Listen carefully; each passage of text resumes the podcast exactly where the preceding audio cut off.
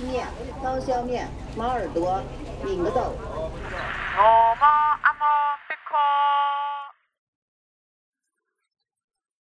欢迎光临吃里扒外。Hello，大家好，这里是吃里扒外，我是陈黄瓜，我是陈面条。今天我们要聊一个很老生常谈，但是在现在大的环境和背景下又有一些新的切入点的话题，那就是路边摊。嗯，我在翻我和陈面条的聊天记录的时候，发现了一个很神奇的事情，也就是我是在九月二十一号收到的他连续给我发的三条信息。第一条是文广炒粉的微博超话，我记得那个流量快要到一百万。第二个呢，就是一个小红书的笔记，介绍的是他去打卡一家这种夜间路边摊的汉堡店。然后第三个呢，就是上海有个餐厅叫自曼酒家，他和一个在路边摆摊的西餐厨师做了一个联名的活动，在同一天吗？在在同一天先后，然后呢，我们就定下了要去寻找路边摊的这么一个计划。结果在九月二十二号，上海就有一个词条上了热搜，也就是上海立法解禁路边摊。嗯，有一种这个选题不得不做，必须得做。对，就特别巧，应该是在我们定下选题的隔天，九月二十二号，新修订的《上海市市容环境卫生管理条例》就发布了。它是在今年的十二月一号才开始执行。具体的条例是这么写的：有关部门根据需要，综合考虑市容环境卫生、交通安全、公共安全、消费需求等因素，可以划定一定的公共区域用于从事经营活动。说一下人话。我不知道这样理解对不对，因为在其他城市也有类似的例子，像哈尔滨的早市啊、开封的晚市这样子，在某一条街道，它会划定一个固定的时间，像六点到九点。那在六点到九点之间是可以摆摊的，是可以进行一个像早市这样的经营的。但是到点之后呢，就要撤摊，然后清理现场，把它恢复到一个道路的原貌。北方其实蛮多城市都会有那种限时的路边摊出现，就是集中在一个区域里面。我去翻了一下新版的条例，里面是写明具体的方案呢是要后续组织制定的，像呃活动的区域啊、范围、时段、业态，还有像这个。环境卫生是谁负责的？这样等等的细则都要后续再发布出来，所以或许要等到十二月一号后看看会有怎样的变化。至少在这个条例更新之前，我们把这期节目给做出来了。对，而且其实在这可能一个半月、两个月，我们的约饭也都是用路边摊来展开的。跟大家解释一下为什么拖了这么久，主要是因为我们真的在努力吃路边摊，我还因此受了一些工伤，这段时间胖了很多呢。每次都是。深夜开始出发，别人要睡觉的时候，我们开始出发去寻找我们的选题了。不知道呢，是不是这件事开启的这个开端有点过于巧合？我们两个突然就有一种柯南的体质，比如说像什么骑车往返二十公里，然后还有就是在吃着吃着一半，城管来了，为了市容啊世贸的一些管理，所以你在这种市中心是几乎看不到路边摊的，即使有，他们也经常是一个流动性的存在。我们就是一边问他消息，说你还开了没？你开了没？然后就是绕着那个城市走了大半天。下面就进入到我们神奇的路边摊之旅吧。第一个，我觉得可以先聊一聊拥有五个五百人大群和微博超话的文广炒粉，可能大家更熟知的名字是土豆小兵。我呢那天跟我的朋友刚好聊起了说我要做路边摊这个选题，他就立刻第一个想到的。就是土豆小兵，因为土豆小兵太有名了，并且之前有一个上海圈里面蛮有名的美食博主，刚好去探过这个土豆小兵，所以就是他其实本身是有一定的，算是一个很知名的路边摊。然后呢，我就按图索骥去找了那个土豆小兵的一个超话，而且很好笑，因为土豆小兵他那个摊位是就是流动在上海文化广场附近那条街道的嘛。所以呢，很多去吃它的人都是在文广看完音乐剧以后，然后就去找他。就是我那时候发现他最近自红是因为某一个音乐剧演员就带着他的兄弟们去打卡了那一家土豆小兵，然后狠狠地夸赞了那个土豆小兵真的很好吃。广场上看到一句话很好笑：有一天即使上海文化广场倒了，土豆小兵都不会倒闭。嗯。而且是说有一个也是戏迷的粉丝还整理了土豆小兵出没的地方，我就是跟着那一个菜谱，就最热门的一个帖子，然后找到了土豆小兵的。如果去搜“文广炒粉”这个超话，然后点热门，你就能看到这个帖子。这个帖子应该是有两张图，一张就是地图，标注了土豆小兵经常摆摊的四个地点，而且很有意思，它标注了一个 SD 的地点，也就是说在演出结束之后。后呢，你可以在这个地方守着演员出来。然后呢，他还整理，就土豆小兵自己本身其实是没有一个固定的菜单的，他就整理了土豆小兵已有的所有的食材，以及还给你的一些推荐的搭配，很好笑。然后呢，他是加到了土豆小兵本人微信的，土豆小兵本人呢每天都会在朋友圈里面更新他现在在哪里，以及他出摊了这样一个信息，他就会及时的看到这个信息以后，把它更新到那条微博底下。我们去寻找的那天，他其实还没有更新那个讯息，我就一直担心土豆小兵没有按照正常时间出摊，我还在那条评论底下问他说今天出摊了吗？今天有消息吗？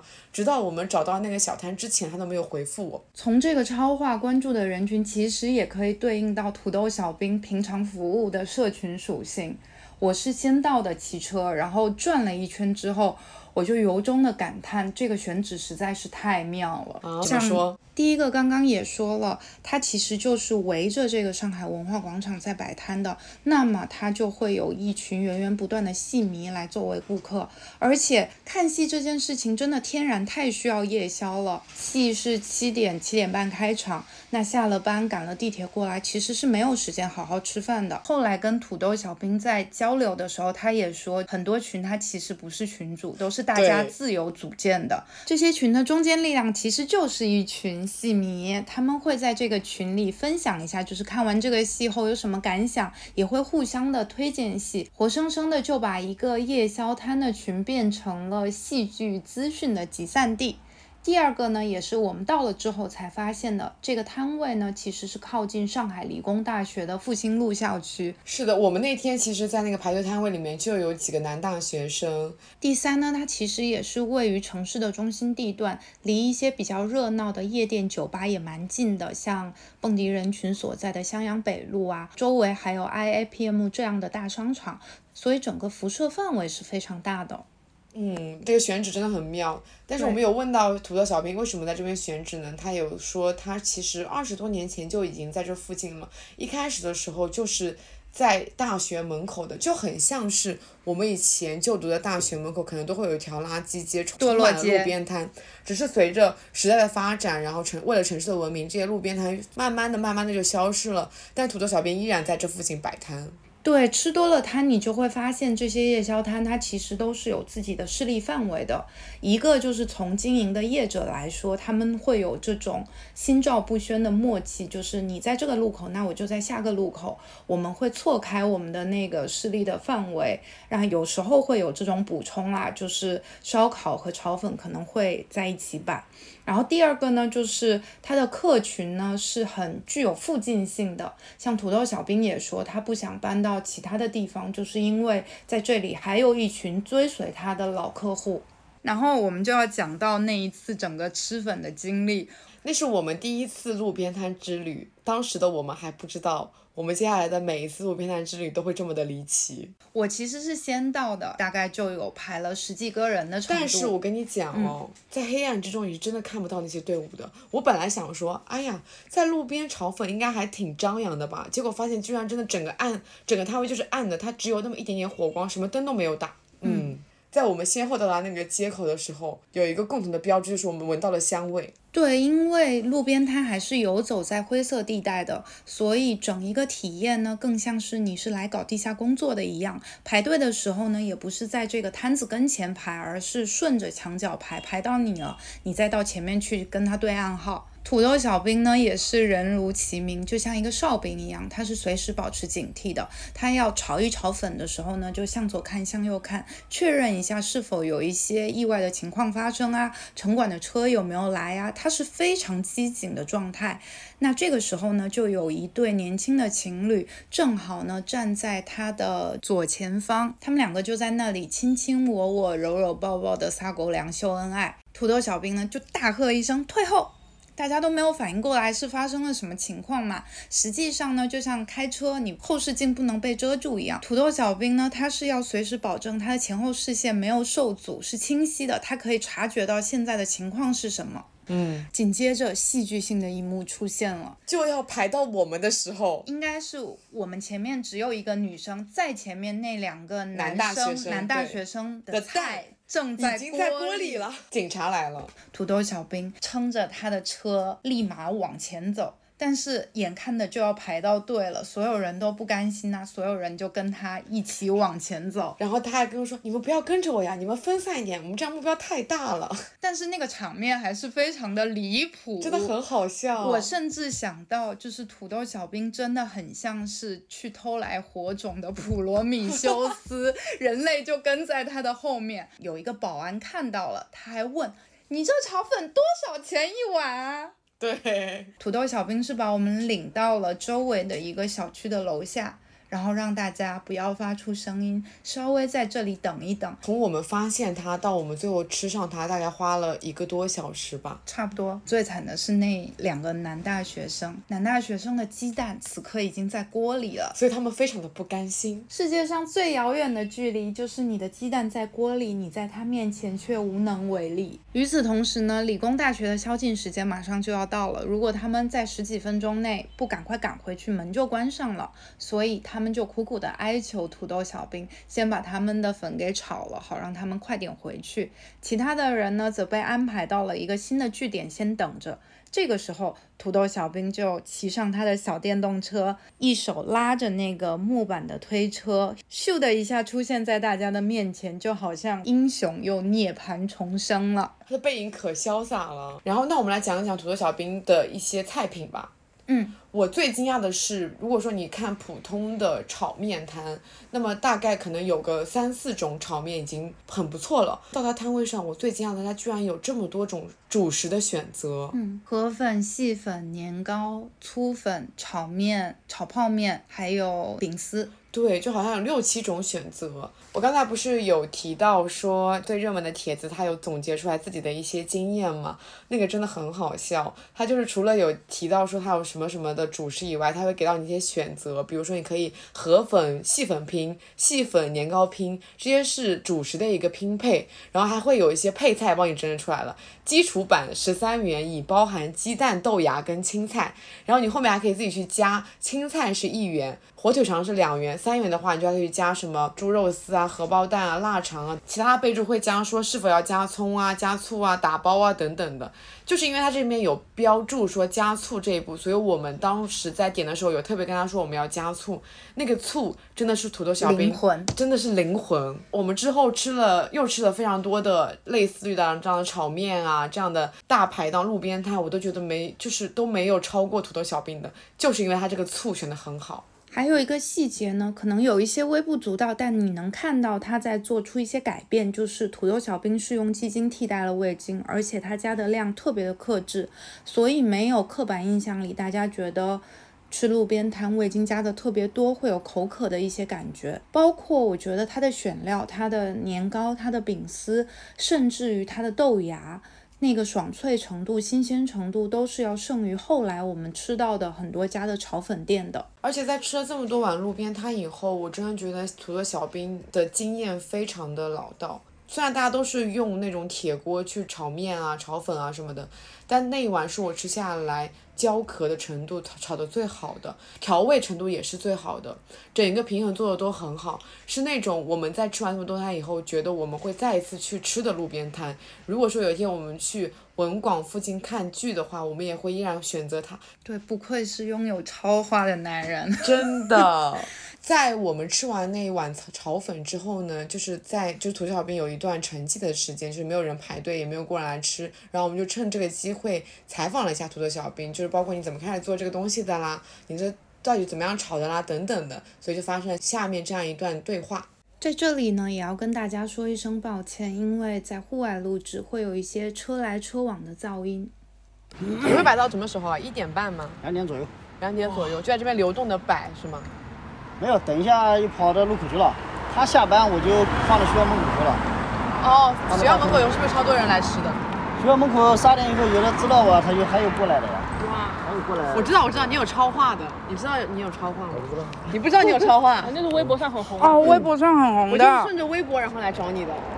我知道呀，这个我我知道，我肯定是不知道了。他们有的跟我讲的呀，我也不看手机。说十二月这个政策出来了，要到十二月一号实行，你也不想想，摆地摊，你谁干呀？啊，夏天热，冬天冷，站马路，风吹雨晒的，像这下雨天你也得干。没有事情的话，我一年四季都出单的呀，除非晚上台风暴雨不出来。人家上次上个月不有个有点那你下雨天这个得搞个棚吧？我有伞呀，我有带伞的呀，我有一把大雨伞呀。下雨天就撑着呀，不下雨不带。你家的醋是怎么醋啊？感觉那醋加的很好吃。我那醋是没有上上海牌的天宇的，它很酸的，你要倒多了真的很酸的。哦，上海牌。不是有醋有很多种啊，什么你也懂，什么什么不可能独一无二的，很多种的呀。醋有香醋，有什么醋都有的呀。那为什么选了这个醋啊？因为它酸吗？这个醋的好呀，它天宇牌的的醋好呀，酸呀，这到位啊。有的醋那种不好，便宜的又便宜的，便宜的醋不一样的。那为什么会选这么多主食啊、面啊，这个什么？这个备料应该很麻烦一？样的好吧？你就到饭店里点餐，为什么饭店的菜怎么这么多啊？可是，一般那种什么路边摊的炒粉店，不是都一般饼丝很少见呢，对，只炒一种饼嘛，啊，不是只炒一种粉嘛？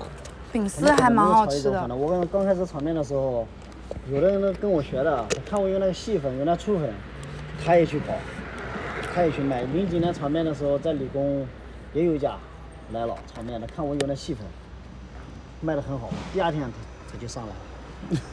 所以一开始我就只卖粗粉跟细粉两种，后面慢慢拓展成我一开始的，这么多吗？我一开始什么都有，这我一开始这六样都有的。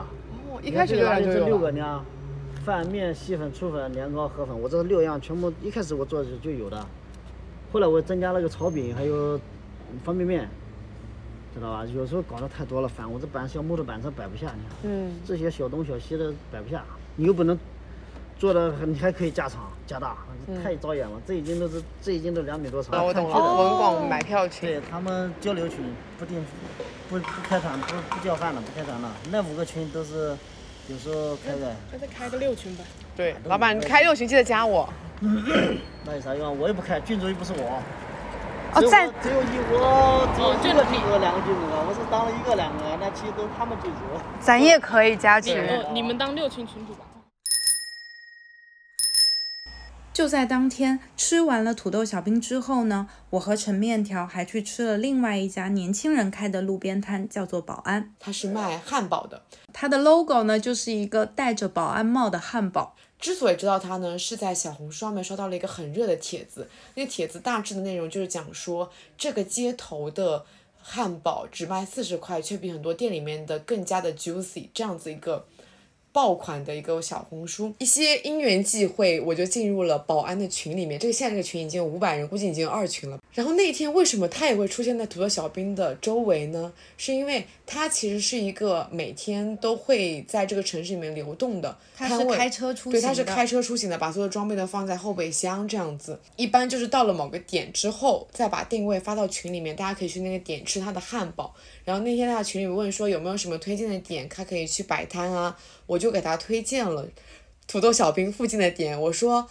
这边附近你可以试试看，因为这边附近有一个叫做土豆小兵的，常年在这边摆摊，所以他真的就去那边摆摊了。他在去摆摊的路上还看到了土豆小兵，然后在群里面跟大家汇报说，我好像看到那个土豆小兵了，他那个车好酷啊！然后我才知道土豆小兵今天就在这附近，他出摊了，是通过保安的群我明确到他今天出摊这个消息，还挺妙的。所以那天我们在土豆小兵临时到了社区底下，暂时不能吵的情况下，我跟黄瓜说，我们不如先去旁边的保安的那个亭子里面试试看，要不先买个汉堡吧。好巧不巧，就在我们走过去发现了保安的那个车以后，然后还看到他在那边烤着六个汉堡。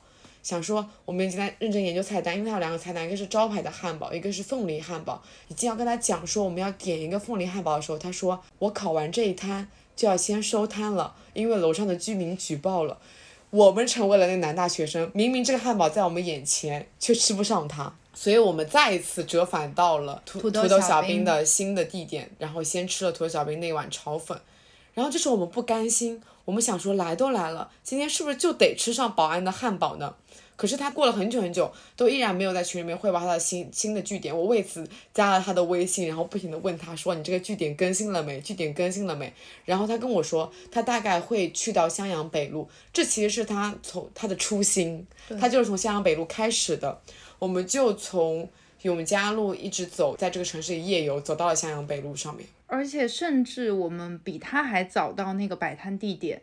看着他把车开过来，把车停好，后车厢打开，把东西一样一样的拿下来，烤炉架起来，面包拿出来，调味料一样一样的摆好，动作真的太慢了。他不知道我们在等他吗？可我觉得可能都是有点处女座，能感觉出来他收拾东西的那些动作非常非常的一丝不苟。就在保安大队长忙着 setting 的时候呢，他的一个女生朋友一直在和我们聊天，他们就是摆摊认识的。那个女生呢，之前是在酒吧做调酒的，对，酒吧做调。酒师因为疫情之后酒吧关掉了，也是选择了在路边摆摊。他们两个呢，就是刚好摆到了临近的摊位，于是呢，形成了一个互动，对，就变成了一个团伙，餐配酒。嗯，我觉得这个思路还挺妙的。那我们来说一说保安他的食物好吃吗？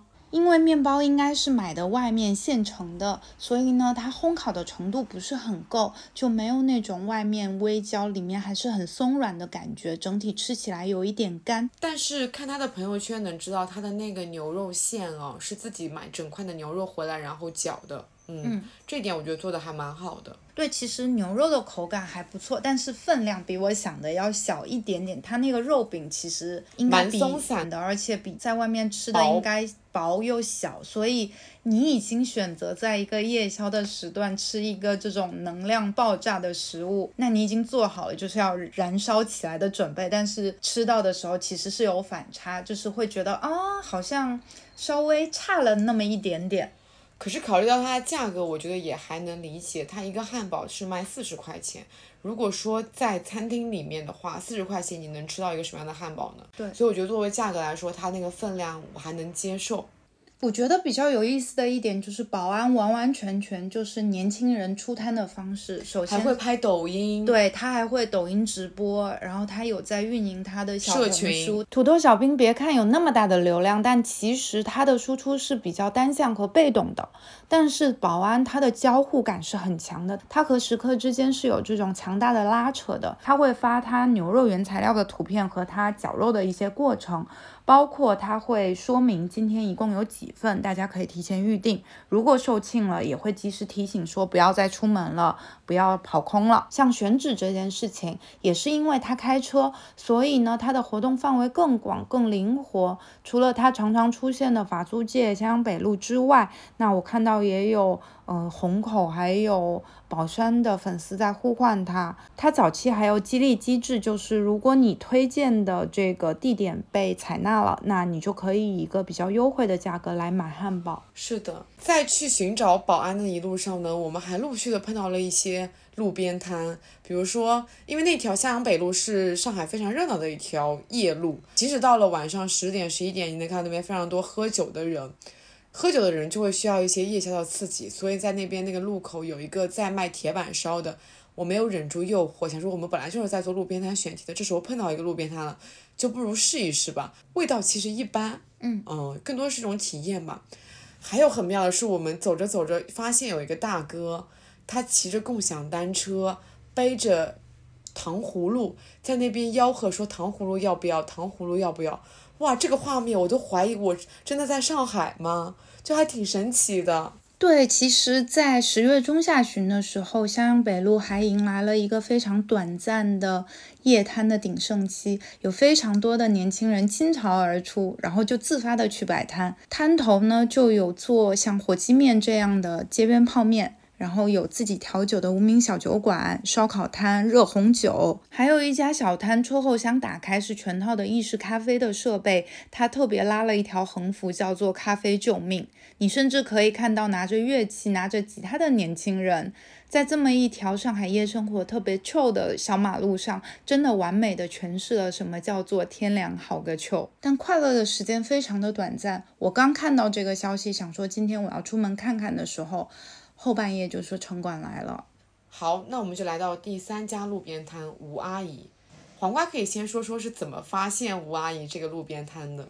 吴阿姨的摊子其实是叫控江夜排档馄饨。因为那一段时间，我和陈面条两个人都在疯狂的搜索一些路边摊，所以这个时候大数据显现出来，大众点评就给我推了这么一个人，我就发现是阿姨自己的账号，她在推荐自己的摊头。阿姨的账号非常好玩，你看看她的那个页面简介，就会觉得非常有魔力。她是这么写的：从青涩姑娘到头顶丝丝白发，一直在上海夜里穿梭，做着柴火馄饨、炒面，给夜里上下班的人也觉得是一种幸福。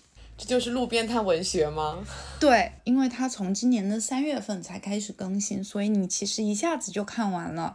我还特地的去找了一下阿姨在其他平台有没有注册账号，发现并没有。它的主要阵地呢，就是在大众点评。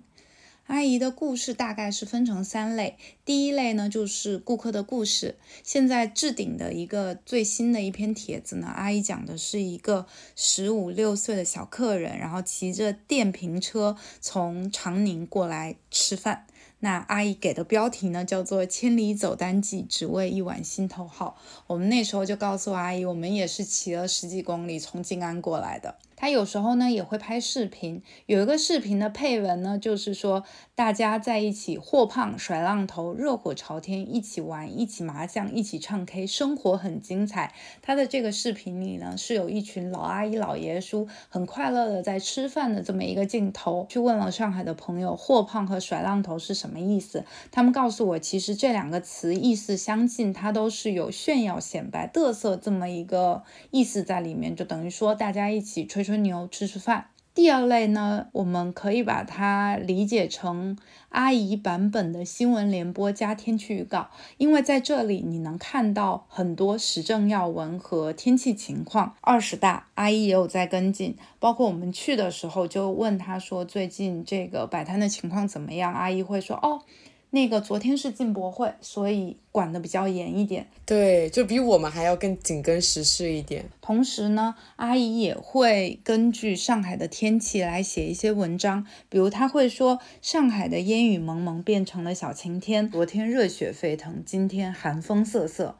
我印象最深刻的一篇呢，是阿姨写说，虽然我和老公做的是见不到太阳的生意，但是心若向阳，哪里都是太阳。这些话如果换一个人说，你可能会觉得有点油腻、矫情，然后有点成功学鸡汤。但是阿姨来说呢，她就特别的诚恳，让你相信她的这些生活，她的这些感悟都是真的。吴阿姨那个摊位呢，其实是有大众点评的，所以我们就顺着那个大众点评的位置去找了，还找到的时候还蛮顺利的。她就是在那个街口嘛。阿姨出摊可晚了，每天十点钟才出摊。除了炒粉、炒面之外，她的招牌其实是馄饨。我们也问了阿姨，阿姨说她本身是来自于安徽，所以就想把安庆的啊，对，安庆馄饨不是很有名嘛，嗯，所以她刚开始来上海做路边摊的时候，就已经有馄饨这一个招牌了。嗯，然后阿姨店里比较有趣的有几点，第一，她用的是那种炭火，这个在市中心你基本上是见不到的。对，市中心可能大家用的比较多的都是液化气，对，阿姨呢就是直接用炭火，然后接了一个鼓风机，方便她就是需要大火炒粉的时候也可以火力充足。嗯，然后第二个呢就是我们知道普通的路边摊都是用那种外卖的餐盒啊碗，阿姨这里是有。实体的碗的，甚至就是有那种小时候家里用的景德镇的那种蓝瓷碗，就特别的亲切。它的勺子也都是瓷勺，而且比起刚才我们提到的土豆小兵，还有保安，它更多的其实是住在附近的居民的，很多是常客。对，而且我们去吃的时候，其实是已经十二点多了，时间已经不早了。嗯，我最惊讶的是有非常多的小朋友，我们应该遇到了两个小朋友，不止，后面还有一个。哦，我小时候可是不，首先不能这么晚出门，其次绝对不能吃路边摊。对，现在是妈妈带着小朋友，然后还去隔壁的烧烤摊点烧烤，说要给哥哥带回去。所以说，王阿姨的食物本身。她的馄饨让我觉得比较难得的是，她用了猪油，但她会问你说你要不要猪油，因为有些人可能吃不惯猪油。但在我这边，你做一碗馄饨用猪油其实是加分的。对，哎，说到这个，吴阿姨的馄饨都是现包的，手包现包的，这点我觉得也很难得。但是说实话，吃下来我觉得整体普通的无功无过的水平。如果我住在附近的话，可能会去吃，但是我绝对不会特意过去吃。对，所以我觉得吴阿姨的店其实是特别有社区店的典型性的。我们之前其实也找了非常多的店，那这些地点呢落到地图上，就会发现它的路程距离我们其实都是十公里以上的。像顾村公园那边就经常被大家提起来，但是询问居住在边上的朋友，他们的回答就跟你刚刚很一致。刚需，我需要吃夜宵，我去吃这家店完全没有问题。但是你要专程跑一趟的话，可以。不阻拦你，但是没有必要，真的没有必要。我去的时候是地铁去的，地铁大概坐了可能四十分钟左右吧。然后我当时去的路上还在读庄祖仪的《厨房里的人类学家》，然后我当时不是一到那边就跟人家说，我觉得我们在做路边摊这个过程也很像在街边做田野调查，嗯，就感觉很应景。然后呢，在我们准备骑回去的路上，就是骑着骑着又发现一个街角有路边摊。他那个路边摊的摊子很神奇，是有一点像是我们在日剧里面经常看到的那种街边的路边摊，它是带着一些，它是带着板前的，所以你可以直接坐在板前，就是吃你面前那锅里面的路边摊。他那个呢，跟刚才讲到的吴阿姨又是不一样的，他用那个大锅把它分成一半，一半用来煮馄饨，一半用来下粉丝，它就分开了。这个思路逻辑我觉得也蛮棒的，而且现场那个阿姨背了个小书包，我觉得特别可爱。我就我们就问她说：“你书包是干嘛？”她说是就是保护大家的手机都在里面。这家路边摊呢，我们不知道叫什么，如果说再次去找，可能也找不到，因为是我们偶然遇见的嘛。嗯。然后它除了刚刚讲到的大锅里面一半是馄饨，一半是粉丝以外，它其实还有卤了一缸的卤味。这个真的很深夜，很路边摊。它那一缸卤味里面有卤蛋、兰花干、鸡腿、鸭腿、鸭胗等等的。他说他那个会炖几个小时，然后每一个东西都会分批炖下去，就是保证它的熟度是不错的。鸭胗带有一点点嚼劲，但是那个兰花干感觉已经泡的烂的不行了。对，然后旁边就是还支了一个锅，专门用来炒，也是一样的配置，就是铁锅，然后还带那个鼓风机。好，那我们就进入下一家路边摊。Fi Fi Fi Fi 的名字写下来呢，实际上是 F I F I，大家一看到都会以为是念 Fifi，但它取的是 fighting 的 Fi 的音。Fi Fi 的背景是一个专业的西餐厨师，他所在的餐厅在疫情之后出现了拖欠工资的行为，所以在七月初，Fi Fi 是以路边摊的形式来继续他的烹饪料理之路。我第一次知道 Fi Fi 其实是上海的一个餐厅，叫做自慢。然后他发了一条推文，就是说，呃，我们将跟一个西餐厨师 Fi Fi 联名推出一路边摊烧烤的快闪。我就对这位厨师产生了好奇，但因为当时快闪的时候刚好有事，觉得还蛮遗憾的，就没有吃上。我听到 Fi Fi 的名字应该是在更早之前，但那时候不在上海，在云南，应该就是在他出摊不久，我就看到有朋友去吃了，并且给出了非常高的评价。其中有一位很挑剔、很挑嘴，平常也不大吃老友粉、螺蛳粉的朋友呢，是对老友酱蛏子这个菜赞誉有加。所以我觉得我对这道菜的执念应该就是那时候种下的。那看照片呢，早期 Fi Fi 的菜应该是以烧鸟为主。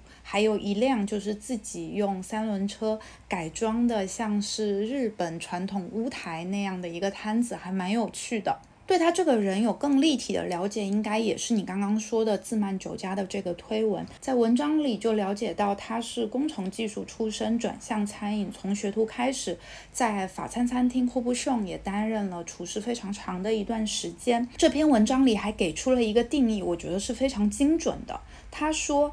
Fi Fi 做的这个事情呢，是保留烤串独有的粗犷和烟火气的基础上，以更考究的食材和更精细的调味来呈现不一样的风味。嗯，后面黄瓜发现了他的社交平台，然后就发现他已经离开上海去了重庆啊等等的。我看到的时候他是在重庆，但很快就看到他还去参加了圣培路世界青年厨师大赛。直到一个礼拜以前，我突然有了一个渠道可以进入 Fi Fi 的食堂。然后我们就进去了，立刻定下了上周日一个预定位置。Fifi 是每周五六日三天来摆摊，在这期间，他可能还会跟不同的场地有合作，有一些其他的快闪。要去吃之前，他会给到你具体的地址，然后当天的菜单，然后让你选这样子。Fifi 开席的时间会比较晚一点，是在晚上的十一深夜十。一点，我们先讲一下我们当天的那个收到的菜单吧。那天我们收到的菜单是这样子的：牛板软件、京葱肥肠、西葫芦、川味茄子、川味丝瓜、台州红虾、台州赤棕、蹄花汤、火锅脑花、红烧牛肉面、潮汕虾平、川味猪排。就他写都很多都只写只有五份，有一种紧迫感。迫感就我说我得我得吃上这个，所以我们几乎是把整个菜单都标记了一遍，就想说都试一试。对，那天确实就是中午吃饱一点，晚饭就是忍着不吃，然后等到十一点多一点点，我们就开始骑车去往那个地方。第一串他刚好在烤牛肉，就给了我们两串牛肉。那个板腱我入口觉得还蛮惊喜的，就感觉到哦这次来值了。他那个板腱烤得很好，很嫩，很多汁。火候掌握的很好，而且那个酱汁还蛮印象深刻，挺不一样的。我觉得大概他那个熟度可能差不多是六分、六七分的熟度，就不是那种非常老的那种牛肉，所以熟度真的掌握得很好。第二串给的是那个川味猪排，我们只点了一串嘛，它是两块，已经帮你都剪断了的，你就可以一人一块这样子分食。它在那个猪排上面有特别放糍粑辣椒，嗯，我觉得这个还蛮少见的。非常的提味，就是在这个比较偏甜的一个基调之下，突然有一个东西可以冲出来。再下一碗就是喝到了一个蹄花汤，隔壁食客是有反映说好像有点淡，嗯然后这个时候菲菲就告诉我们说里面只加了火腿，没有再额外加盐如果想要再浓一点呢，可以喊它。但其实我们喝到就那个咸味是很自然的，也不会太过。我喝到蹄花汤那一刻就觉得它这个菜单思路真的很妙，因为像烧烤这种其实还挺常见的，但是蹄花汤你是真的要去过重庆才知道，大家在在重庆的深夜会有蹄花汤这样一个夜宵的存在。嗯，包括你在它这个菜单里面也能看到肥肠啦，还有脑花、蹄花这种，还有川味什么什么的，其实都还挺重庆的，是因为它刚刚去过重庆，然后就带回来一些重庆的思路，然后更新在这个菜单里面了。我有问他说为什么我想到用脑花，他说是因为他当时在重庆吃到了一个很印象深刻的火锅的锅底，他就想要那个火锅锅底，他磨了那个老板磨了两个礼拜，然后那老板才舍得卖给他，他就卖了十斤囤在家里面，就觉得他这个菜单其实还会跟着他的经历与时俱进。对，而且有一个很细节的地方，就是在蹄花汤上桌之前，他还会把蹄花先在烤架上烤一烤，对，然后再给你。所以这个蹄花汤既有那种汤的纯度，其实也是带了一点烟熏的风味。然后下一个呢，就是红烧牛肉面，它还原了本身康师傅牛肉面那个盒子，盒子上的真实。真实照片本面，对，是的，就还蛮神奇的。它那个牛肉就也煨得很好，就是很软烂，还带着一些丝丝的辣度，还挺辣的，说实话。挺辣的。但它其实那个面拆开，它还是用的康师傅的面体，只是它非常巧思的在里面加了浇头。嗯，对，就是面是康师傅，但浇头并不是康师傅的浇头，所以整体吃下来，我第一次觉得康师傅好吃。我也是这个感觉，嗯就觉得还蛮意外的。然后意外的事情来了，在我们这个面吃到一半的时候，突然城管出现，我们的我们下一道菜其实是要吃我们订的那个台州的赤宗了。我们还跟他聊说，我们觉得这个鱼还挺少见的，这是什么鱼？我问了台州人，台州人也不知道。他说这个鱼确实就是这个蛮不太常见的一个东西。嗯，但是这个鱼在闽南还蛮常见的，嗯就是吃到的时候，其实有种回家的感觉。在闽南，这个鱼是叫做恰鞋，它因为身体是红色的嘛，肉呢会还蛮紧实的，就是不是一个很罕见的鱼。还蛮常出现在家常的这种餐桌上的，因为他说那个鱼的油脂比较丰厚，所以很适合用来烤。我们的鱼在那个烤架上的时候，城管出现了。我惊了！我其实那天在那边入入座之后，我就想说，带着我们之前的一些经验来看，我们今天该不会遇到城管吧？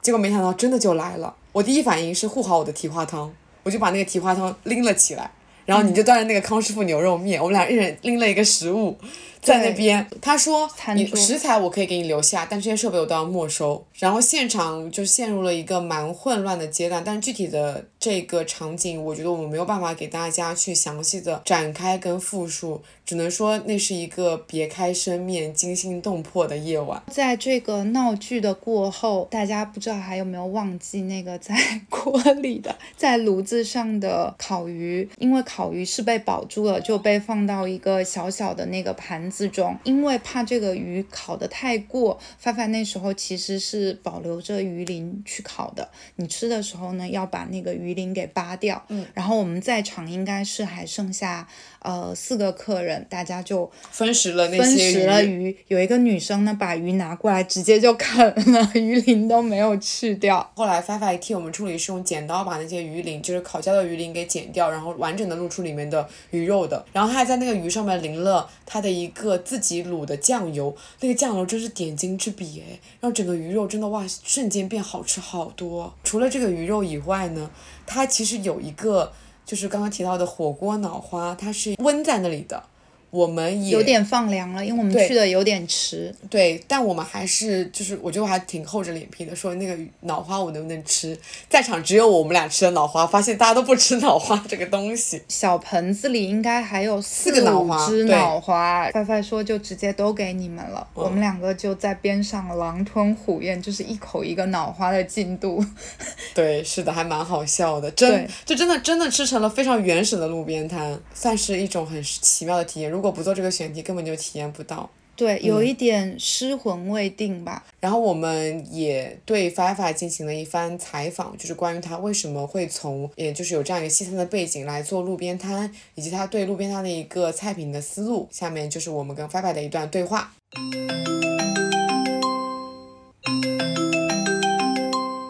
就说吗？你先介绍一下你自己。我们一直读你读那个你的名字是读 Fifi，然后最近才知道原来应该是读 Fifi 是吗？嗯，大家好，我叫 Fi Fi。Fi Fi 的话就是 fighting 的第一个音。嗯，那 fighting 的话就是我的英文名。Fi Fi 的来源呢，就是当时工作的厨房比较忙碌，然后我们的 chef 在叫名字的时候，就是一直叫 Fi Fi 后一直在寻找我身影的时候，他就是，然后就连读在一起，直接就开始叫 Fi Fi Fi Fi。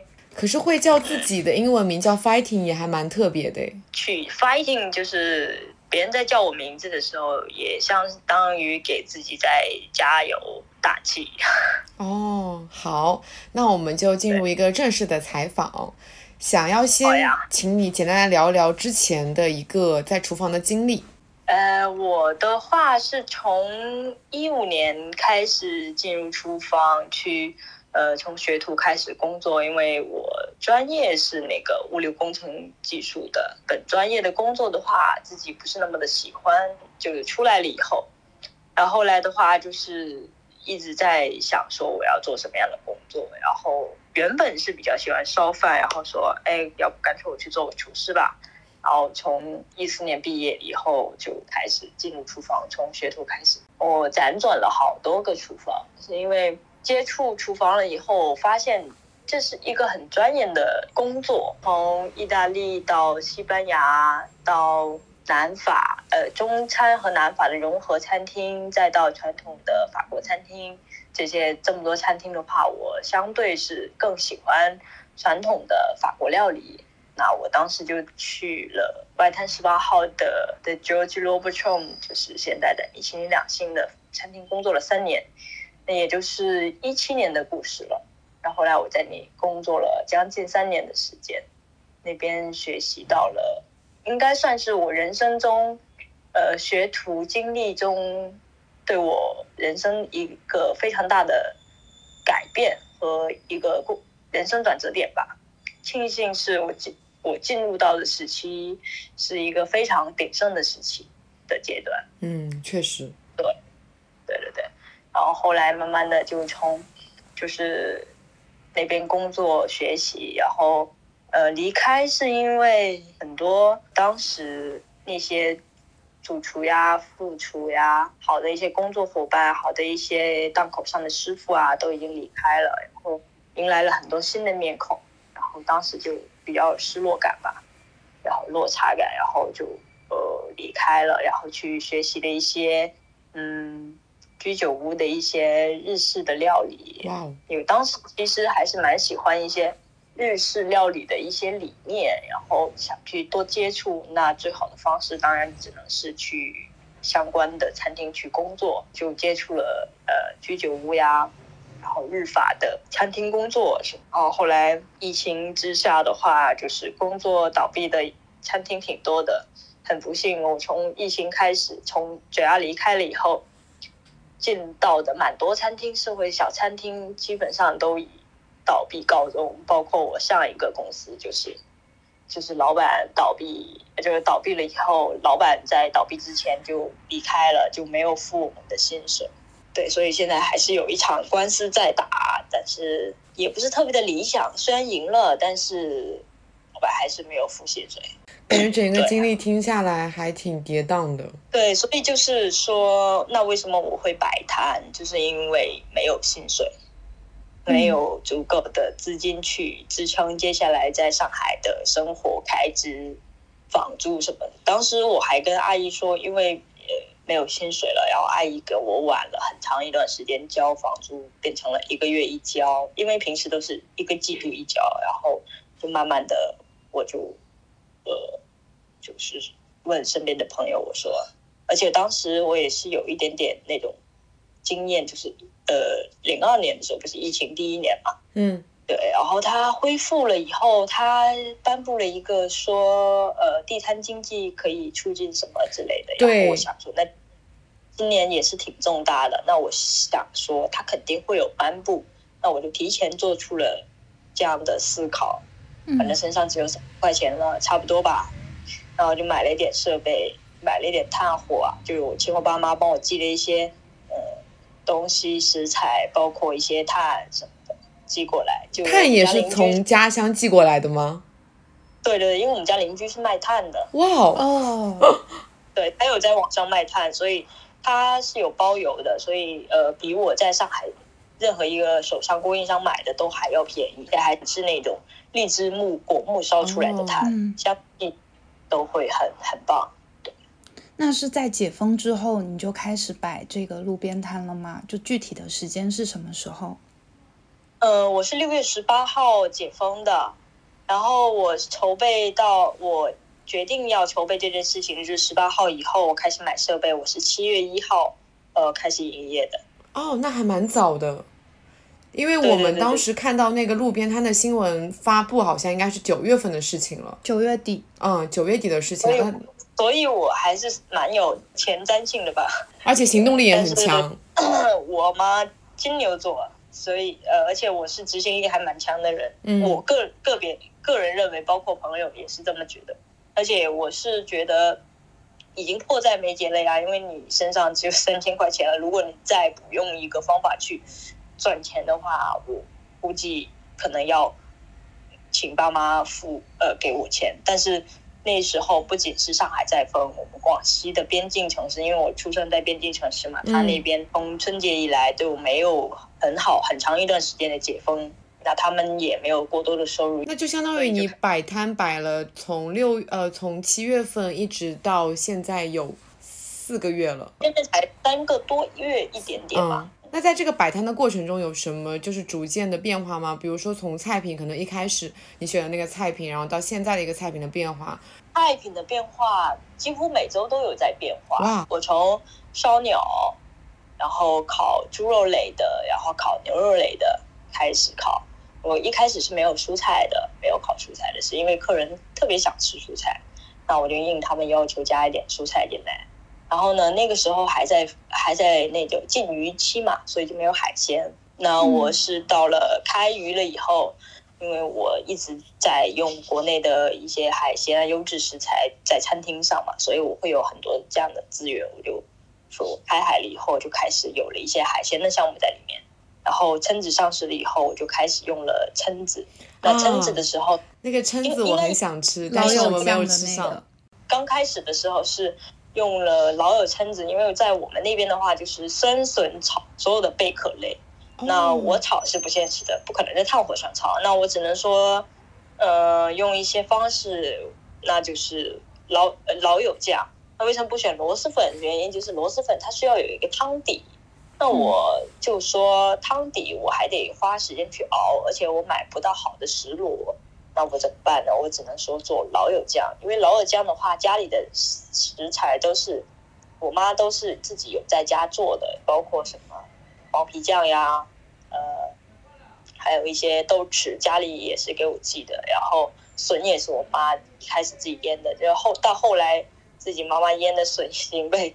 卖完了，天哪，好想吃哦！对，那一开始选择烧烤这个也是因为就是它比较好上手，比较好操作。上手对于厨师来说其实不是特别大的难度了，是因为它成本比较低，因为当时没有钱买其他的设备。因为我现在住的房子是是三楼，我不可能，而且楼下也没什么地方停什么车啊，大大的一点那种像类似于。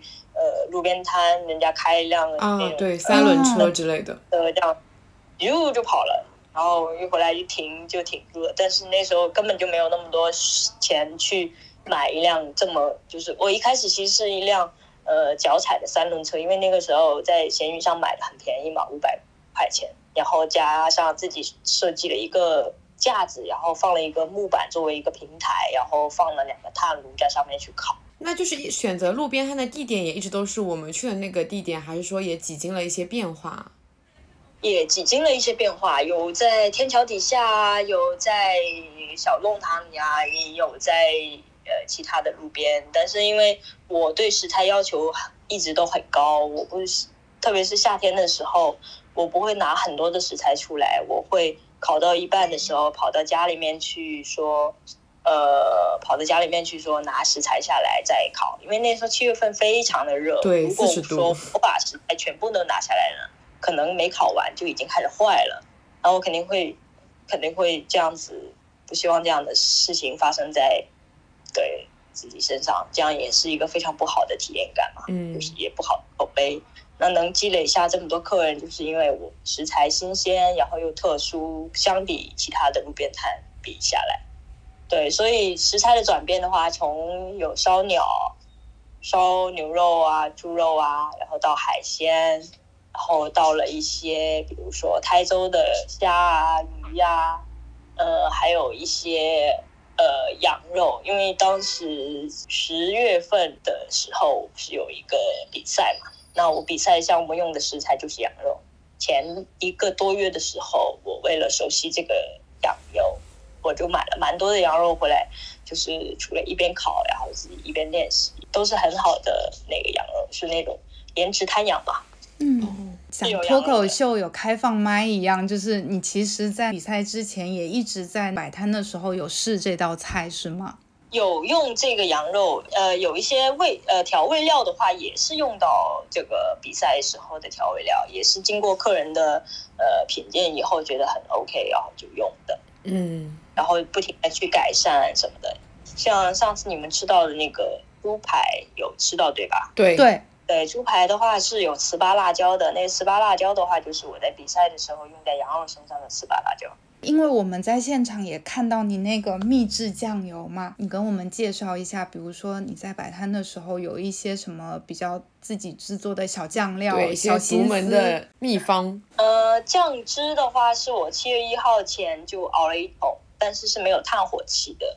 那酱汁的特色的话，就是我之前在居酒屋学过，所以它有一些啊烧鸟肯定是有烧烧鸟的酱油嘛，就因为有盐烤嘛，对盐呃盐烤酱酱烤这种，就是他们的理念就是用清酒味连糖啊、蜂蜜啊，然后一些香料。那我的话就会更丰富一些，就是而且基本上已经算是。大改了，只是说形式很像。我用的是红酒，干红，先烧透，烧到没有酒精味。这个是用来代替里面的本身的清酒，对吗？这是一点。就是后来我就在烧好的酱呃的红酒里面加香料包，就是我妈妈在市场给我配好的香料包，然后我卤了那个红酒，然后卤完了以后把酱料包捞出来，开始加酱油。酱油的话，我也没有选择日本的浓口啊淡口酱油，我选的是我们中国的呃本土的酱油，改成小火慢慢的熬，然后熬的差不多了以后呢，我就开始加入当季水果的果打成的果泥，对，然后增加甜味，然后呢再开始加蜂蜜还有红糖，嗯，对，所以我跟他们的呃呃虽然都是酱油，但是我用的一些呃材料的话是相对成本比较高的，水果都是新鲜，然后自己打成的果肉，而不是买那种一罐一罐的那种。从从开始到现在吧，从你那天吃到的话，已经超过有六种当季的水果在里面。嗯，就很像你们那种老卤的那种卤头。对，就是一这个意思。从七月份每一串肉下到锅里，然后留下来的一些炭火气，然后每次我要重新烧一个酱油的时候，我每一每一锅酱油，就是每一锅卤，我都会留一大部分的那个有一小半桶的老老酱油，然后再倒的新酱油，就是已经做好的新酱油会倒进去，会积攒很多的香气在里面。那还有的话就是卤好了以后，因为我呃杀鸡也好啊，牛肉也好，羊肉也好呀，猪肉也好啊，都会有一些边角料，那我就把它烤成了干干的状态，然后熬一个高汤，然后再兑到我的这个酱油里面去，就提一个肉的鲜味、香气，还有油脂感。然后最后的时候，我会在上面撒上我最喜欢的那个紫苏籽。嗯，天哪，这一缸真的非常的心血。这一桶酱油就是这个摊的灵魂和命脉吧。嗯，是的，嗯然后每一期酱油的风味都会有一些不同的变化，嗯，变不同的变化指的是，比如说水果不一样，那你甜度啊、风味啊也都不一样。对，从刚开始的黄桃，黄桃会相比其他水果更甜一些的。对，然后呃到无花果啊，呃到呃猕猴桃啊、无花果呀、梨呀、苹果啊、葡萄啊，这些都是，然后不同的水果甜度都不一样，然后带回来的酸味也是都是不一样。对，所以甚至觉得有一点煮那种热红酒的思路，就是往里面加红酒、加香料、加水果。但是又是持续的。对对对，是的。红酒的话，它是因为摊上面你没发现很多普遍都是以肉为主，哦红，酒的单宁是可以可以稍微解腻，对，是的。所以我的红酒的用量会高于我的酱油量。我一桶酱油要用六瓶红酒，哇哦，这个量很大哎。一瓶是七百五十毫升，我六瓶，那我的酱油就用了两点升，那我的酱我的酱油根本就没有比我的红酒多。嗯，我觉得很奇妙的是，就是这个酱油既有你就是个人的一些标签，比如说法餐，还有在居酒屋的背景，然后广西的这种家乡的感觉，然后它又是现实时间的，就是有一些，比如说夏天的水果转变到秋天的水果，它其实是一个动态变化的。哎，它很像是一个你本身的一个经验的累积，在里面慢慢的叠加，会越来越丰富，越来越丰富。对对对对对，就是从开始，就是开始他就觉得这个酱油是不错的，但是呢，烧烤气还是不那么重。但是后来就是烧烤，呃，越来越久，进去的肉也越来越多，炭火气越来越重了以后，就会更加的丰富，对，更加的说不清它到底是什么东西了。嗯，我看到公众号里之前在介绍你的时候也说到，以一个西餐厨师的身份来做路边摊，这简直是一种降维打击。那你自己是怎么看的呢？因为厨房和路边摊这两种是非常对比强烈的生态，你觉得在这中间，路边摊会有什么优势吗？其实我刚开始做路边摊的时候，我不希望更多人知道，其实我的精神是得不到满足的。嗯因为落差感太强了。因为我嗯平时都是穿一个笔直干净的厨师服，然后带着围裙在厨房里面干活，就干干净净的，然后也是规规整整，然后的那种环境下，然后觉得厨师穿着厨师服是一个很神圣的职业。对，然后突然在路边摊穿了一个背心、一个短裤，然后一双拖鞋在那里烤串，对，其实你看起来像是开心的，对外人看起来像是开心，但是实际上我内心是有一点失落的，落差感非常的强。对，所以我还有一过很长一段时间是不那么开心。但是呃，得到客人的认可和喜欢，就是能够平复一些平时很丧的一些情绪吧。然后它的优势的话，就是说。能够让我能够收获了很多的友情，嗯，客人的喜好喜好，然后被客人惦记，不由自主的要去呃推荐和口口相传，对，包括一些同行厨师都会有经常惦记我的宵夜摊。那我觉得这作为厨师其实是一种蛮大的骄傲，有被人惦记。而且也能感觉到当时就是在后厨里面，就是你肯定留下了很多习惯，比如说像在那些餐厅里面都会很注重提前的一些切配准备啊。你有看到说你直接把挂布挂在你的那个腰间，那个是呃标配啦，因为那是我们每次做完活都要洗手，那都是湿湿的，那腰上基本上都都是用来擦手的，我们称之为手布。对，擦干的手还用来方便再去触碰其他的食材，或者说干的时候才好戴手套。然后你的菜单里面，就是我觉得涉及到了非常非常多你本人个人的一些标签。刚才有提到说什么广西的老友酱，连碳都来自广西。但是因为有之前在很多餐厅打工过嘛，然后就积累很多供应商资源，所以有很多来自不同地方的食材，像什么海鲜就有台州的海鲜，还有象山象山的海鲜等等，西北的羊肉，这样就觉得。它其实产地也是来自各个地方的。我是特别骄傲自豪的是，我们中国的土地非常的辽阔和资源都非常的丰富，能够产出这么好的食材。那我作为厨师，我有一个就是说很兴奋，就是说能拿到好的食材，然后用。好的手法去去呈现给大家，那没有去辜负这些食材。最后想问一个比较俗套的问题，就是想说你之后关于路边摊，或者说之后在厨房这方面的计划。我还是希望回归餐厅啊，但是说不是因为我回归了餐厅就没有办法带给大家像路边摊那样的体验，是很用心的去表达我对料理的热情，去表达给你、给大家、给食客。这是一个非常，呃，用心的一个一个料理体验。对，嗯，但我餐厅的话，一样是抱着这样的心态啊、思想啊，去跟下一任的老板去跟他沟通，说我希望我工作的这个餐厅，你能给给我的是一个开放的，呃，开放的思路，让我去表达我的想法，然后让客人，让我现在有的跟随着我。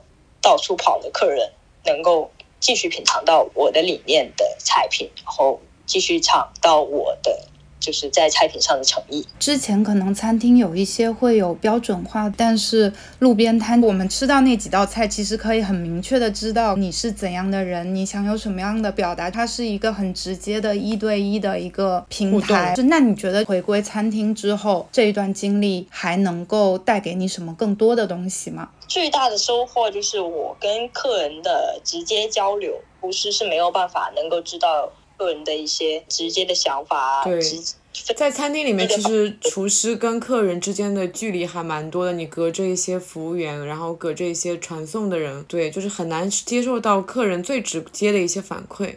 所以说我最大的收获的话，还是客人给我的感觉，就是说他们有在看我很忙。然后也在不停的安慰我，然后说给我加油打气啊什么的，包括比赛啊，希望我说，嗯，也能够不要紧张，然后要怎么样？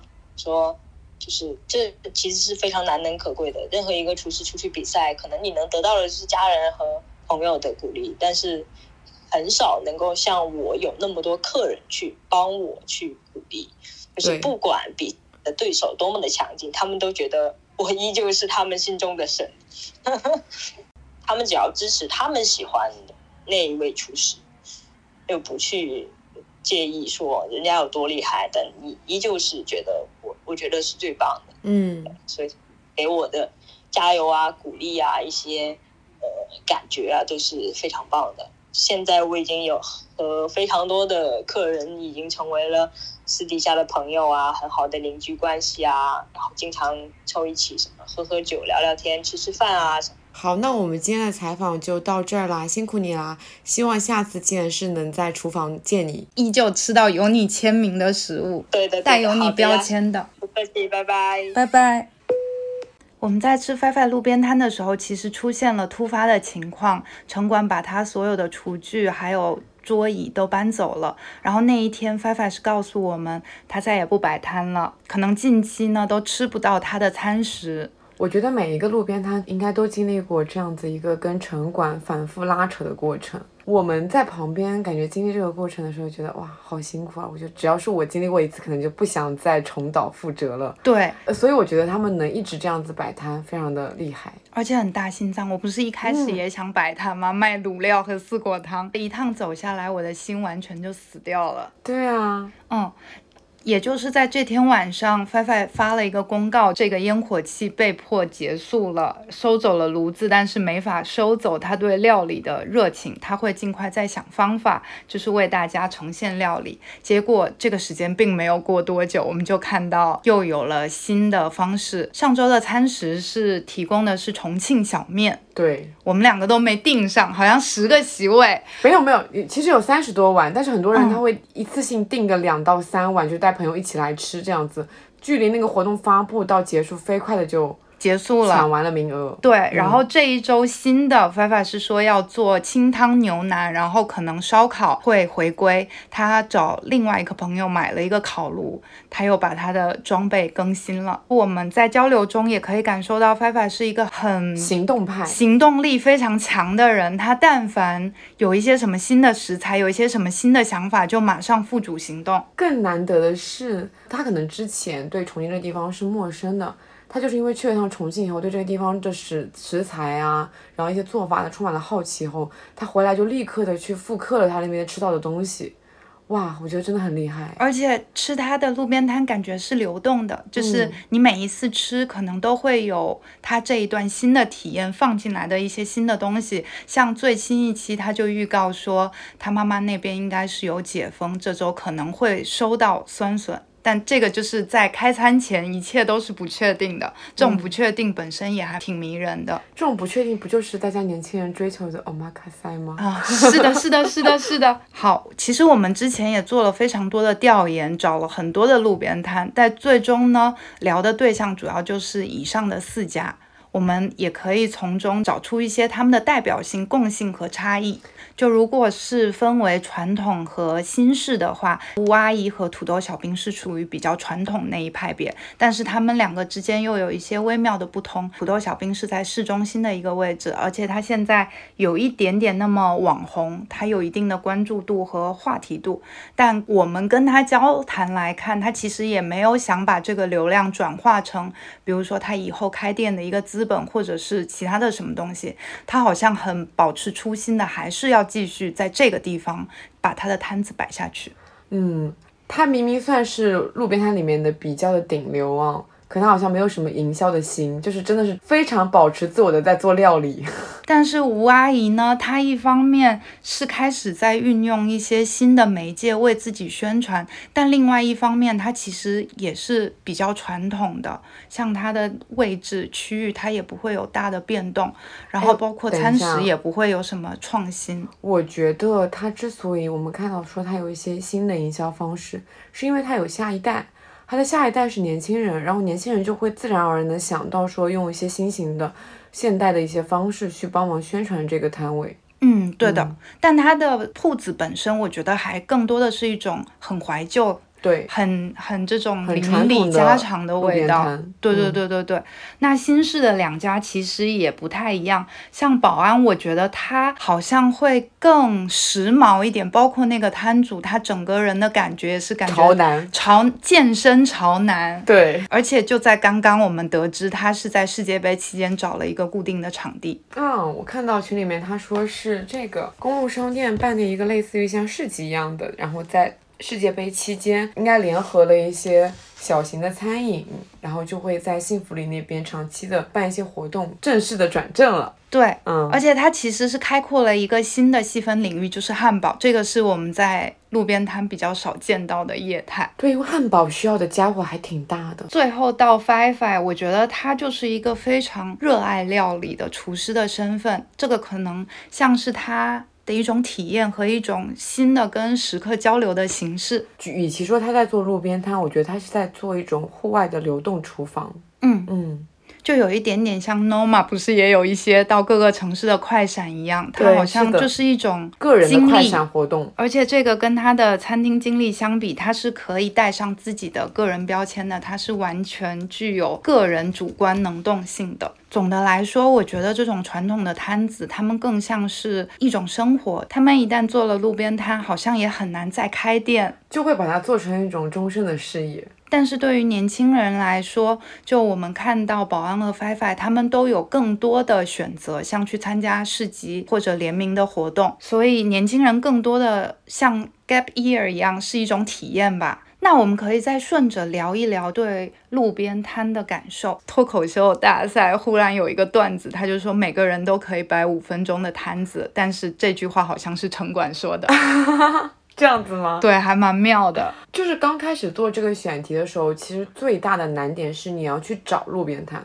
因为路边摊它不像是固定店面，会给到你一个明确的地址，会给到你营业时间以及店长的联系方式，所以在寻找每一家路边摊的时候，都有一点点像是那种寻宝的感觉。一开始就形容说我们这一次。找路边摊这个选题的过程，真的很像我们拿了一张寻宝图，然后我们要一个去破解上面的密码，最终找到吃到那一碗的时候，觉得哦，我们找到宝了。对对会有这样一个过程。我想提到一个说法，大家谈到路边摊会一直聊到烟火气，但是我本身不是很爱烟火气，我觉得有一种就是居高临下，好像神仙下凡，然后看到凡间烟火的那种心态。我更喜欢另外一个跟朋友聊天时提到的句子，我们在聊那个糖炒栗子，他说离开马路的糖炒栗子还能好吃吗？冷风才是糖炒栗子最好的调料。嗯，你觉得是吗？这个冷风指向的是什么呢？哎，我觉得冷风其实指向了一个现在很爱提的一个形容词，叫氛围感。我们一般就是路边摊，你就是路过，你会想要去吃的地方，是因为就你可能当时没有那么饿，但你看到那个摊子有烟气，然后有一些冷，就馋了。尤其尤其你当时是在处于一个冷风的状态下，有有一点像是极端状态下，我找到了一些希望的感觉。糖炒栗子还有烘山芋，我特别适用。你有没有发现哦，糖炒栗子跟烘山芋很爱在地铁口摆摊。我每一次就是，可能我根本就不想吃糖炒栗子或红山芋，但是我最近经常就是走到地铁那个还没有上楼梯，我就已经闻到了非常浓郁的糖炒栗子的香气。这时候你很难抵抗住自己不买。冷风其实也指代的一种露天的状态。你有没有发现，特别在经历了疫情之后，大家对于没有顶盖户外的渴望，包括二零年前后那一阵子，也是路边摊有小小的一阵风潮。再到今年，其实也是在上海疫情之后，大家又重提这个话题。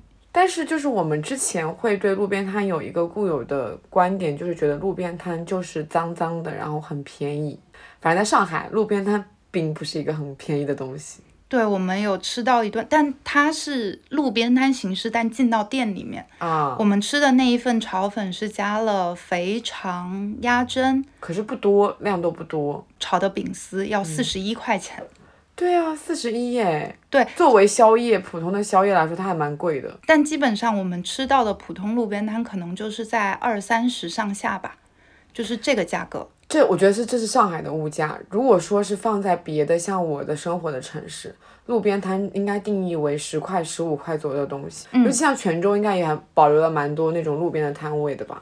泉州现在也很多慢慢搬到店里面去了。是吗对，我觉得其实很多城市也是面临路边摊越来越少。因为泉州有很多的小吃，小吃就是很适合路边摊。好像夜宵面线糊店会比对啊，较多。婷婷以前不就是一个传说中的路边摊吗？神级路边摊。对，但它现在已经搬进了店面里面搬进店面以后会变贵吗？我还没有去过那个搬进店面里的婷婷，但是我确实觉得，就是我有一次是凌晨拍片，可能四五点钟左右，然后在路边吃完停停，就有一种呃吃饱了喝了热汤要去干架的心情。啊，就这种冷风确实能催生一些不一样的情愫。嗯嗯然后像年轻人开的路边摊，那它的定价思路肯定也都是比较年轻人的定价，对，也不会太便宜。路边摊还有一个特性，对它的评价呢，往往就会说不是那么好吃，味道一般，但是主要就是吃它的氛围。嗯这个我觉得也可以再展开的聊一聊。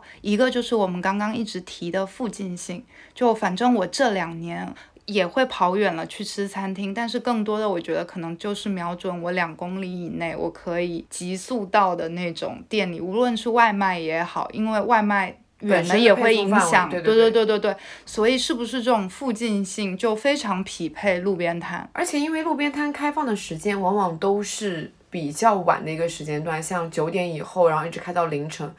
那个时间段不太会有人专门的跑跨越，像我们这样子跨越大半个城市去吃一家餐厅了。但我觉得有时候我们迷恋路边摊，也是因为我们有一种滤镜心态。就像刚刚我们在路上看到有一家开在犄角旮旯里的日料店，就觉得这家店一定很好吃。就我们总觉得就是躲在巷弄里，或者是你翻山越岭去到一个很远的地方、很隐蔽的地方，吃到的东西一定特别好吃。就其实往往吃了这些店，又发现也没那么好吃，但是这个氛围很对，氛围会加分，对，真的会加分。嗯，是的。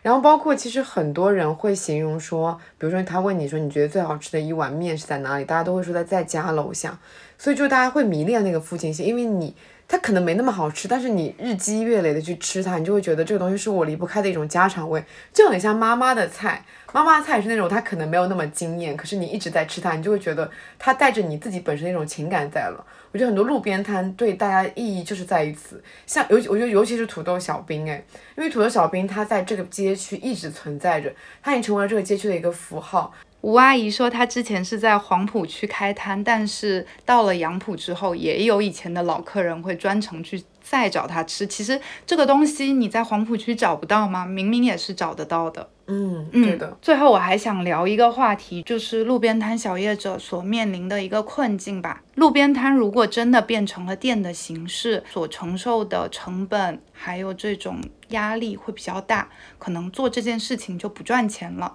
所以路边摊就是有一点像铤而走险的灰色地带，最大的投入就是人力嘛，它就可以获得相对应的报酬。但是另外一方面，可能大家老生常谈的占道经营啊、扰民啊，还有食安状况，这个又不可控，所以两者之间的矛盾有冲突，也没有办法解决，就有点春风吹又生。嗯嗯，现在的现状呢，就是路边摊和像这种集合的美食街、美食摊之间没有一个缓冲地带。有一些美食街，它因为人流多了，它的租金也上升了，那可能这些小业者再去，他就不能赚到钱了，他要付出更高的成本。哎，我觉得最好的解决的方式其实是我们看到的夜市，哎。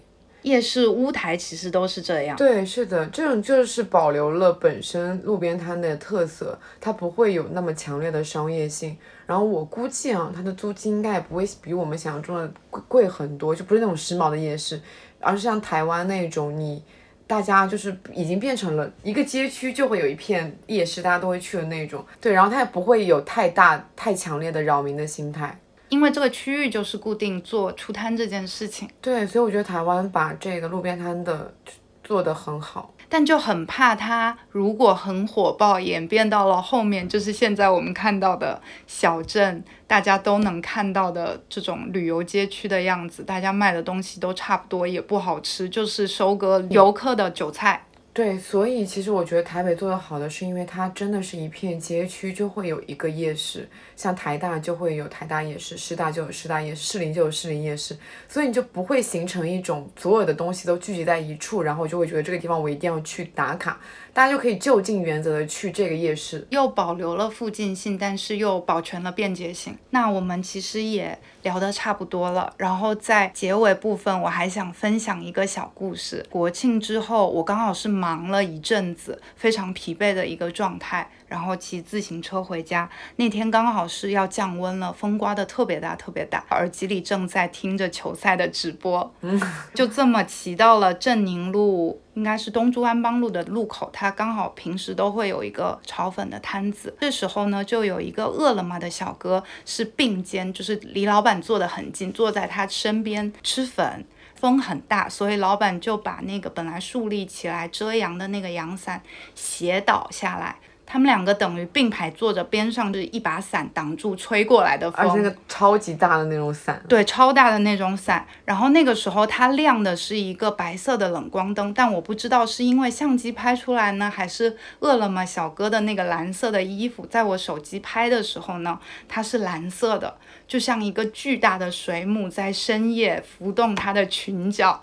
然后那个场景就我觉得就是特别好的佐证了我们刚刚所说的冷风就是路边摊最好的调味料。有一点想到了一个词叫做城市的浪漫运作。我那时候那一刻就想到，哇，这碗炒粉一定特别好吃。嗯，但实际上那家炒粉店是不是一般？对，一般。就漏气了。嗯，镜有滤镜。嗯。好，那我们今天的节目差不多就到这里啦。也希望看到十二月一号之后，虽然可能不会有大的变化，但起码有一些小的变化发生。嗯，对，我们期待路边摊有比较光明的未来。嗯，好的，那拜拜，拜拜。